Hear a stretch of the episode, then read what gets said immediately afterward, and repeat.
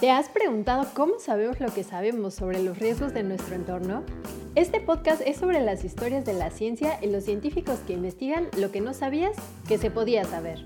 En este espacio escucharás crónicas de especialistas que estudian la relación entre la mente y las personas para entender cómo la vida cotidiana a veces nos lleva a crear los riesgos del futuro. ¿Quieres conocer sus historias? Acompáñanos.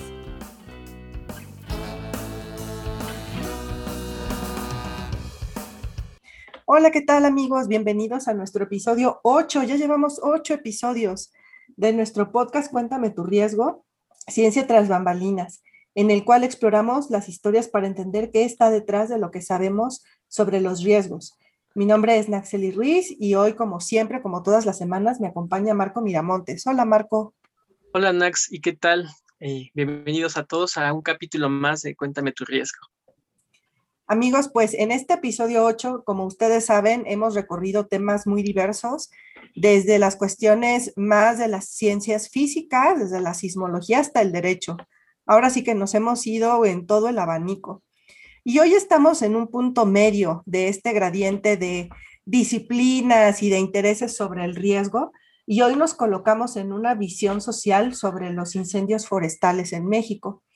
El día de hoy nos acompaña un investigador joven súper talentoso del Instituto de Geografía, Christoph Neger. Y Christoph nos va a hablar de las perspectivas sobre los incendios forestales al sur de México. Y este tema nos encanta en el Sursa porque, como ustedes saben, amigos, no solamente nos hemos enfocado a hablar de los riesgos eh, de desastres, los riesgos que nos pueden llevar a situaciones críticas de emergencia o agudas, sino que también eh, hemos hablado mucho de algunos aspectos ambientales que nos pueden llevar a riesgos crónicos. Y justo los incendios forestales se ubican como a la mitad entre estos dos aspectos, entre los riesgos crónicos y los riesgos agudos. Y este año, en el año 2021, hemos tenido un montón de episodios de incendios forestales y eso, la verdad es que nos mueve mucho a hablar justamente no solo de, los, de las facetas físicas de los incendios, sino también de las perspectivas sociales. Y bueno, después de esta introducción, eh, para ello nos, nos, acompaña, como les decía, Christoph Neger y Marco nos va a platicar un poco quién es Christoph. Sí, muchas gracias, Nax. Pues les comento que Christoph es un geógrafo que realiza investigaciones sobre conservación ambiental, particularmente en áreas protegidas. Su trabajo se centra principalmente en la gestión de riesgo de los incendios forestales desde un enfoque social, tomando en cuenta los diferentes actores involucrados. Para ello, utiliza enfoques de métodos mixtos, incluido el trabajo de campo cualitativo y el análisis de redes sociales. Ha escrito y colaborado en más de 20 publicaciones científicas entre artículos internacionales y capítulos de libros, y aunque su buena dicción y pronunciación del castellano no lo revela, Christoph es de origen austriaco y entre otras curiosidades dedica sus ratos libres al avistamiento de aves. Bienvenido, Christoph. Muchas gracias. Ah, hola, Axeli. Hola, Marco. Muchas gracias por la invitación. Ay, muchas gracias, Christoph, por estar aquí. La verdad es que creo que todos tenemos muchísimo interés de conocer tu experiencia y de que nos hables un poco de cómo se trabaja el riesgo asociado a los incendios forestales. ¿Por qué no empezamos hablando un poquito de ti? Cuéntanos cómo fue la primera vez, cuándo fue la primera vez que tuviste que ver con este tema de los incendios forestales. ¿Qué te llevó a eso? Ah, bueno, la, primera vez que tuve algo que ver con el tema de los incendios forestales fue todavía antes de que empecé a, estudiar la licenciatura. Fue cuando salí, estaba recién salido de la prepa. Y en Austria, lo que a los 18 años, lo que los jóvenes tienen que hacer es hacer el, servicio militar pero hay también otra opción para si a alguien no le gusta tanto lo del ejército y las armas, también uno se puede meter, por ejemplo, a la Cruz Roja o, puede ah, entrar a los bomberos. Y entonces yo estaba en un centro de ah, emergencias de los bomberos, donde llegan las llamadas de emergencias.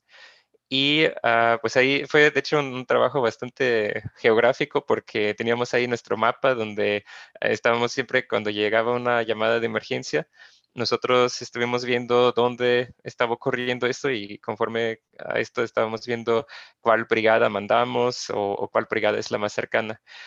Y generalmente mm, en Austria no son muy comunes los incendios forestales y sobre todo ese ah, fue un área urbano donde ah, fue ah, principalmente donde pues fue más común los, los accidentes de tránsito y, otros, o por ejemplo de que se había roturas de tuberías de agua y ese tipo de, de, de eventos. Pero una vez sí tocó también un, atender un incendio forestal y justamente normalmente siempre estuvimos dos o tres personas ahí y ahí justamente por alguna razón había quedado yo solo y este, estaba esperando que no iba, iba a pasar nada así más este, fuera de lo común. Y justamente ahí pasaba, ocurrió que un tren estaba, ah, como tenía una, una, pieza que estaba floja y que estaba arrastrando y eso causaba chispas y entonces alrededor de unos como casi 10 kilómetros, había muchos como focos de, incendios y entonces yo tenía que activar ahí varias brigadas para que atendieran y, se causó un incendio forestal, ¿no? Entonces ahí ah, estaba al mismo tiempo ahí coordinando cuatro o no cinco brigadas contra incendios. Además tenía que llamar la a compañía de trenes y la policía para que se cerrara toda esta área para que no podía pasar ningún tren, ningún carro. Y también Ah, tenía que llamar, por ejemplo, las estaciones de radio para que también les avisaran a la gente que no pasaran por ahí. Y este, estaba ahí con como dos o tres teléfonos casi hablando a la vez. Y pues fue, después acabé muy, muy cansado también, pero pues fue una buena experiencia y, ahí vi como ah, en un solo incendio hay muchos diferentes actores que están involucrados en, en, este combate de este incendio. qué, bien que nos comentas esta parte, este, justo para que los radioescuchas pues conozcan cuáles son las raíces motivacionales de que em, en el futuro pues se realicen distintas líneas de investigación, en este caso la parte de los incendios eh, forestales. Y justo nos contaste esta historia que sucedió en, Austria. ¿Podrías contarlos cómo fue entonces que llegaste a México y en especial, eh, más aún, ¿puedes contarnos cómo fue que llegaste a trabajar en la zona de los Tuxtlas y quizás si nos puedes ahondar en las diferencias que hay entre los incendios allá y los incendios acá? Sí, ah, bueno, incendios forestales en sí en, Austria son, ah, son relativamente raros y en general la vegetación de allá son también bosques principalmente de pinos, de encinos, este, de haya, pero no son adaptados al fuego. Entonces, este, sí, es, es muy, ah, muy poco común allá los incendios forestales. Y bueno, como llegué a México, la primera vez que llegué fue en un viaje así de, turista. Ah, de hecho, a invitación de, ah, de amigos este, mexicanos que había conocido antes que habían sido estudiantes de intercambio en, en Graz, en, en mi ciudad natal en Austria. Y entonces, ah, cuando vine y como mencionaste hace rato, me gusta mucho la, la, observación de aves como, como pasatiempo. Y entonces estaba viendo dónde era un buen lugar para ver así muchas aves y vi que la, la región de los Tuxtlas era, era un lugar que, que se presta mucho a esto. Entonces ahí fue como llegué la primera vez a este, esta región. Y ya luego, después otra vez en Austria, Ah, justo estaba empezando la, maestría y ah, estaba definiendo mi, tema de tesis y mi asesor de tesis me decía que había una beca para hacer trabajo de campo en el extranjero sobre un tema de turismo sustentable.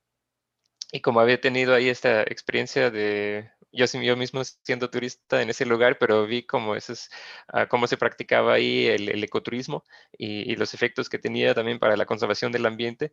Entonces ahí yo ah, decía que, o sea, elegí ese tema de, de tesis de maestría y vine a, México a través de este programa y este ahí con, con, la asesoría de una profesora de la Universidad Veracruzana, de la doctora Elsa Lomeide, y ah, a través de esto luego también uh, fui conociendo a personas del Instituto de, Geografía de la UNAM, ah, al, doctor Propin también, que luego, y de ahí luego se hizo la, estábamos desarrollando la idea de profundizar en ese, ese trabajo en el doctorado.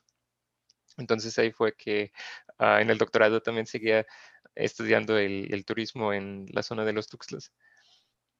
Pero entonces pasamos de estudiar turismo a, estudiar incendios forestales, ¿no? Digo, evidentemente hay una razón, eh, digamos, de interés regional, porque obviamente cuando uno va a, a, esos bosques, pues empiezas a conocer sus problemas, empiezas a conocer qué es lo que, es lo que está pasando ahí, pero a ver, cuéntanos este salto cuántico de, entre el turismo y el análisis de los incendios, porque sí, efectivamente, em, pareciera como que están un poco lejos, pero en realidad cuando lo vemos ya en, en, el detalle, sí vemos que el manejo de los bosques realmente se tiene como que considerar ambas cosas, ¿no? Sí, así es. Y bueno, hay, varios elementos también entre, durante la maestría y en el tiempo entre maestría y doctorado pasaron unos, este, dos, mm, un poco más de dos años. Entonces, en ese tiempo también estaba trabajando en un instituto de investigación en, Austria que estaba muy enfocado en, cuestiones de riesgo, ¿no? De inundaciones, sequías y sobre todo todo el, riesgo asociado al cambio climático. Entonces, ya de este lado también tenía ah, esta experiencia. Y también estaba siempre, o sea, el, ecoturismo, el turismo lo estudié ah, desde el punto de vista de la conservación del medio ambiente, ¿no? Y entonces, en, los, antes ya en Austria y luego también en los Tuxtlas me involucré en asociaciones civiles ah, dedicadas a la conservación del ambiente, que hicimos este, actividades como de educación ambiental también y de, ah, de ir a reforestar. Y Ahí, este, ya una vez pasó también que ahí, en un lugar donde habíamos sembrado árboles, después nos dijeron que se habían quemado. Y luego también me tocaba participar ahí en el consejo asesor de, la reserva de la biosfera Los Tuxtlas, que, está ahí para conservar el medio ambiente de, los Tuxtlas. Y yo estaba principalmente en, la, en la parte más al norte de los Tuxtlas, Ah, me imagino que la mayoría de la gente que nos va a escuchar tal vez no conoce tan bien esta zona, pero ah, supongo que han escuchado de Catemaco, que es, el lugar más ah, donde se, por ejemplo, está ubicada la dirección de, esta reserva. Y entonces en esta zona donde estaba viniendo más seguido y donde también se desarrollan las actividades turísticas, ahí no, están, no son tan comunes también los incendios forestales sino son más al, sur de la zona. Entonces ahí en, estas reuniones del Consejo Asesor vinieron los brigadistas contra incendios a reportar sobre el trabajo que ellos estaban haciendo. Y entonces ahí me, ah, sorprendió mucho cuando dijeron que pues hay un promedio anual ¿no? de casi 500 hectáreas que están afectados ahí cada año por incendios forestales y, pues vi que la importancia de, este tema, ¿no? Y también vi que los actores que están involucrados, en realidad muchos son, son los mismos que también están involucrados en, el turismo y en otras actividades de conservación, que es la, Comisión de Áreas Nacional de Áreas Naturales Protegidas, la Comisión Nacional Forestal, la Secretaría de Medio Ambiente del Estado, los ejidos, los, los, ayuntamientos. Entonces, y en cuanto al turismo, lo que estaba estudiando era más que nada el tema de los actores, el tema de las redes. Y pues viendo este tema de, ah, de los incendios forestales y también luego en el 2019 había también muchos incendios forestales, incluso en la zona más al norte de los Tuxtlas. Entonces ahí me, me empezó a interesar cada vez más y, y empecé a, investigar eso también con, las metodologías. Y, sobre todo viniendo de alguien que nos cuenta que, los que, tiene, que está familiarizado con bosques que no presentan, ahora sí que este nivel de siniestralidad, ¿no? Que no se queman tanto. Y resulta que los bosques tropicales de México se queman un montón. Y eso, y eso de alguna manera, o sea, como que ese, eso es justo como la, como el gancho, ¿no? Para ti, para llegar a decir, bueno, no, este tema sí hay que verlo, sí hay que estudiarlo y hay que trabajar en, en, ello. y, creo que más porque justo a lo largo de todo lo que nos ha contado Cristo, se involucran varios agentes, ¿no? Su interés por los ecosistemas, su interés por la participación social, por todo lo que nos estás comentando, como que van embonando poco a poco las piezas del gran rompecabezas. Y justo e, en ese sentido va la siguiente pregunta. Eh, ¿Cuál crees que eh, sea eh, la importancia del estudio de los, de los incendios forestales y más aún justo eh, involucrando toda esta parte de las áreas protegidas, de los actores sociales, ¿qué riesgos se presentan en los bosques tropicales de México, tanto para el ecosistema como para las personas que habitan estos bosques? ¿Tú cuál crees que sean los principales riesgos asociados a esto, Cristo? Sí, ah, bueno, antes que nada hay que decir que, ah, como, dice Naxili, hay bastantes incendios forestales en los bosques tropicales de México, aunque estos bosques también naturalmente no son adaptados al fuego. O sea, hay ecosistemas donde el fuego sí es un elemento natural, donde sí ah, tiene un, papel positivo, pero en, las selvas tropicales más que nada no, o sea, no son adaptados al fuego, ¿no? Entonces, ahí los efectos son principalmente negativos y eh, tenemos los efectos para el, medio ambiente, ¿no? La, ah, puede causar pérdida de biodiversidad, puede este, degradar esos ecosistemas o incluso puede deforestar ah, partes de los bosques. Y todo esto también influye en el ser humano, ¿no? En los servicios ecosistémicos, que pues puede ser la, captura de carbono, que puede ser ah, pues, todos los servicios que, beneficios que obtenemos como sociedad de, de, la selva, de los bosques. Y lo que más les interesa a la gente ahí en esos lugares rurales normalmente es el agua, ¿no? El, el agua para, para sus cultivos, el agua para el ganado y más que nada. Y entonces eso es lo que, ah, lo que afecta principalmente. Y aparte también están las afectaciones directas. De eso hasta ahora no conozco ningún ah, estudio en estas zonas, pero justamente ahora estamos aplicando también una encuesta en línea y ya hemos tenido algunas respuestas de agricultores ah, ahí en la zona y ganaderos que nos reportan que sí han tenido daños este, por incendios forestales, que se les quemó su cosecha, que se les quemaron sus cercas. Ah, son cifras como de, por ejemplo, en un caso 15 mil pesos, 30 mil pesos. Ahí les, les pedimos que estimaran más o menos la cantidad del daño pero cuando uno piensa cuánto gana en promedio una persona en estos lugares, pues son sumas bastante altas, ¿no? Y aparte también pues puede, ah, hay casos donde se ha, muerto el ganado o donde se han ah, dañado infraestructuras.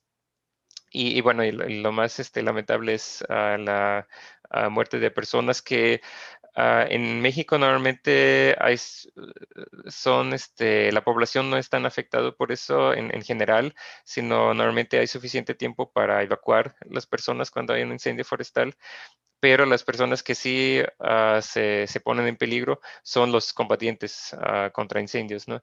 Entonces los, los, brigadistas, entonces ahí sí cada año lamentablemente hay varias personas que fallecen en todo México en el combate de incendios forestales. Christoph, y por ejemplo, en esos casos eh, en los que ya, ya empezamos a tener que estimar, por ejemplo, daños y pérdidas y ese tipo de aspectos, ¿tú cómo le haces para investigar? Digo, ahorita has mencionado que estás haciendo una encuesta en línea, por supuesto, porque hemos tenido restricciones importantes para poder hacer trabajo de campo, pero cuando no están estas restricciones, para cuando podemos ir y realmente averiguar qué es lo que está pasando eh, por ejemplo, cómo se gestiona el riesgo, cómo se atiende, cuáles son los daños, cuáles son las pérdidas. ¿Qué tipo de trabajo haces? ¿Cuáles son tus datos? ¿Qué, va, qué, haces cuando estás allí y quieres investigar estos elementos eh, relativos al riesgo? Ah, sí, bueno, ah, primero pues veo todo lo que ya ah, se sabe sobre el tema, ¿no? La literatura, la, mm, investigación documental, ¿no? Los, los, diferentes programas, los diferentes planes que hay, las diferentes leyes también que, que, tratan del tema, diferentes normas y datos estadísticos que se pueden también conseguir sobre el tema, que a veces son muy limitados, ¿no? Pero a ver qué, qué, es lo que hay. Y con, con, base en eso, luego uh, desarrollo un, catálogo de preguntas y a principio siempre ah, hago algunas pocas entrevistas con algunos actores que ah, identifico que pienso que tienen como una visión amplia de toda la problemática, como para conocer más a fondo también el tema. Y ya de ahí voy haciendo las otras entrevistas ya con, actores más en, un ámbito más específico, ¿no? Y en el catálogo de preguntas hay preguntas generales que, les hago a todos los, todas las personas que entrevisto y ya luego preguntas específicas para cada ah, persona entrevistada. Y ah, pues hay preguntas abiertas, preguntas ah, cerradas que también son importantes porque uh, esas preguntas que, que, solo, por ejemplo, se contesta con un sí o con no, hay diferentes opciones para preguntar. Entonces, esas preguntas son también los que luego se pueden usar para comparar, para, por ejemplo, decir en promedio tantas personas dijeron esto, o el 50% dijo esto, el 50% dijo lo otro, ¿no? Y ahora que estamos haciendo esta encuesta en línea, eso todo son uh, preguntas cerradas, ¿no? Para luego, uh, por ejemplo, poder estimar el daño promedio, por ejemplo, que sí. uh, se ha registrado en, y en cuanto a las otras entrevistas, la, las que son este, abiertas, y normalmente también cuando voy a campo, pues también apunto todas las observaciones que tienen relevancia para el tema. Y esto luego lo uh, analizo uh, mediante análisis de texto. O sea, ahí se asignan uh -huh. códigos a los diferentes temas que van saliendo y de ahí se va construyendo la, la teoría sobre uh, lo que está pasando en, en, el área.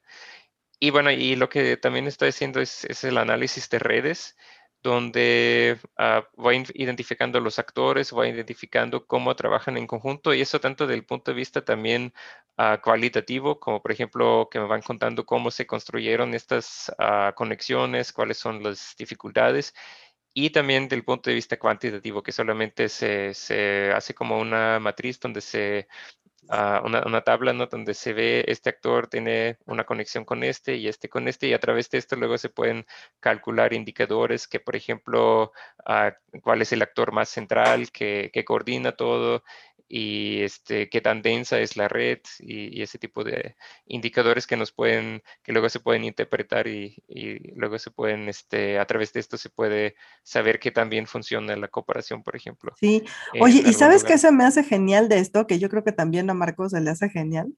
Es que cuando hablamos de incendios, siempre como que lo común es pensar, por ejemplo, en las imágenes de la vegetación, ¿no? O sea, como en estas características súper físicas de evaluar en qué estado está la vegetación, o si hace mucho calor, o si hay mucho estrés hídrico porque no ha llovido, ¿no? Y lo que tú nos estás platicando es una historia totalmente distinta. O sea, tú nos estás platicando ahora sí que lo que pasa a nivel de tierra eh, con las redes de gestión de riesgo, o sea, de qué es lo que se hace, por ejemplo, para controlar eh, los incendios que se producen por, por los humanos, por las actividades económicas, o para gestionar la atención, o es decir, la conservación. Es decir, estamos oyendo como otro lado de la historia, ¿no? Exacto. Y eso es lo que está bien padre, ¿a poco no, Marco? Sí, justo. Y es que ese es eh, el punto al que queríamos llegar en, en el programa, ¿no? Eh, nuestros radioescuchas pues siempre eh, quieren escuchar como lo que no siempre sale a la luz en la gestión de los distintos tipos de riesgo.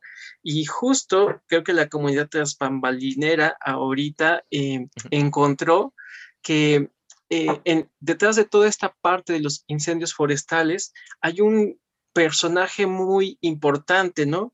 el, el, papel que tienen los brigadistas para la atención de estas amenazas y en ese sentido, justo eh, al mostrarnos esta doble cara, queríamos preguntarte, ¿cómo ves tú la investigación que se realiza en nuestro país sobre estos incendios? Porque como bien lo dijo Nax, se habla mucho del componente físico, de la superficie quemada, de las imágenes satelitales, este, eh, y nos centramos mucho en la vegetación y en el clima, ¿no? O hacia dónde se dirigen los contaminantes. Pero ¿Qué consideras tú que sucede actualmente en la relación que establecemos las personas con los bosques y las selvas, no? Ya nos mencionaste el componente de los brigadistas. ¿Qué otros componentes sociales este, podríamos encontrar en, estos fenómenos? Este sí, uh, bueno, la, el, tema de la investigación es, cierto que mucho tiempo la principal, el principal peso de la investigación sobre incendios forestales fue más en, en la parte física, en la parte técnica, y uh, había unos que otros estudios sociales. Y en los últimos años están cada vez hay más uh, estudios que también están viendo el, el, tema más del punto de vista social. Y eso eh, sí es, es, muy importante porque uh, el, como el 99% de los incendios en forestales en México son causados por alguna actividad humana. Entonces son muy importantes la, las condiciones climáticas, las condiciones geomorfológicas, por ejemplo, biogeográficas, porque estas nos pueden este, explicar o estas crean las condiciones para que ah, sea propicio para que se puede, ah, pueda generar un incendio forestal o, que se pueda propagar, por ejemplo, de manera rápida. pero la causa, o sea, al final el que, causa la chispa para que realmente se, prenda el, fuego, ese casi siempre es alguna actividad del ser humano. Entonces es ah, sumamente importante tomar en cuenta los actores sociales, tomar en cuenta, por ejemplo, cómo involucrar a las comunidades locales en el manejo. Y este, ah, algo que, sí es, un factor importante es el uso del fuego en las actividades agropecuarias. Ah, eso es algo muy común y y muchas comunidades también tienen un conocimiento ya tradicional de cómo utilizar el fuego, pero hay este, hay que ver cómo, cómo ah, trabajar en conjunto con las comunidades, cómo utilizar el fuego de una manera que no ah, cause efectos este, adversos, ¿no?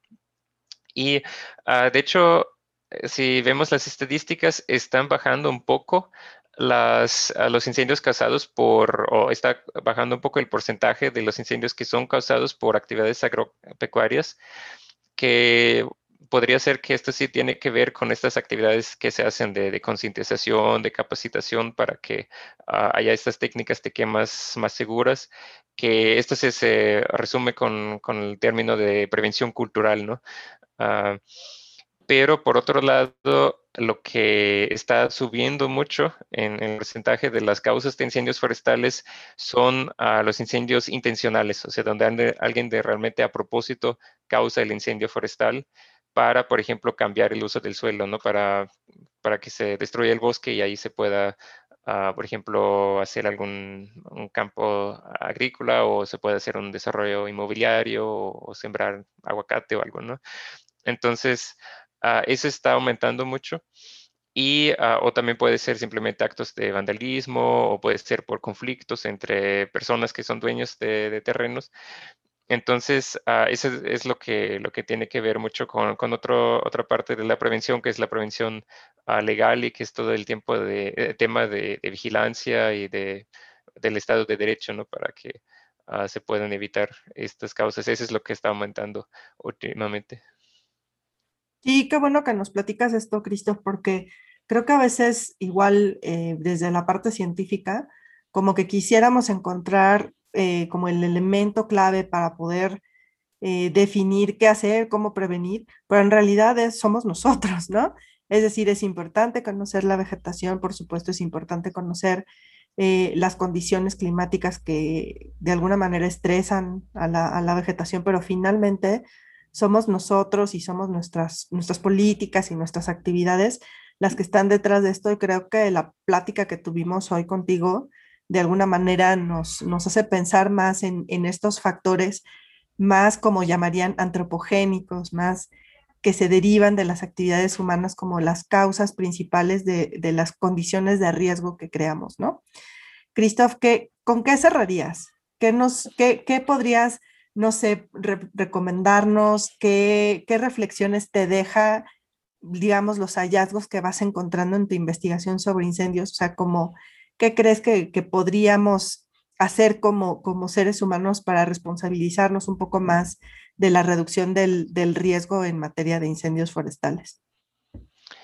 Este, sí, es, es, un tema que a veces nos parece como más este, fuera de nuestro alcance, ¿no? Pero en realidad uh, sí todos podemos contribuir de alguna manera, ¿no? Ah, más que nada no causar nosotros mismos accidentalmente un incendio, ¿no? Por ejemplo, cuando vamos a, campo, no tirar un, cigarro o cuando hacemos una fogata, hacerla solo en lugares donde está indicado que se pueden hacer, ¿no? Y este, ver que no esté cerca de vegetación ah, seca donde se puede incendiar. Y este, también cuando vemos un incendio, reportarlo Ah, también hace poco fue la primera vez que llamé yo aquí en México al, al, teléfono de emergencia para reportar un incendio forestal que vi en la carretera. Entonces ahí estaba del uh, otro lado ahora que antes en, en, Austria cuando...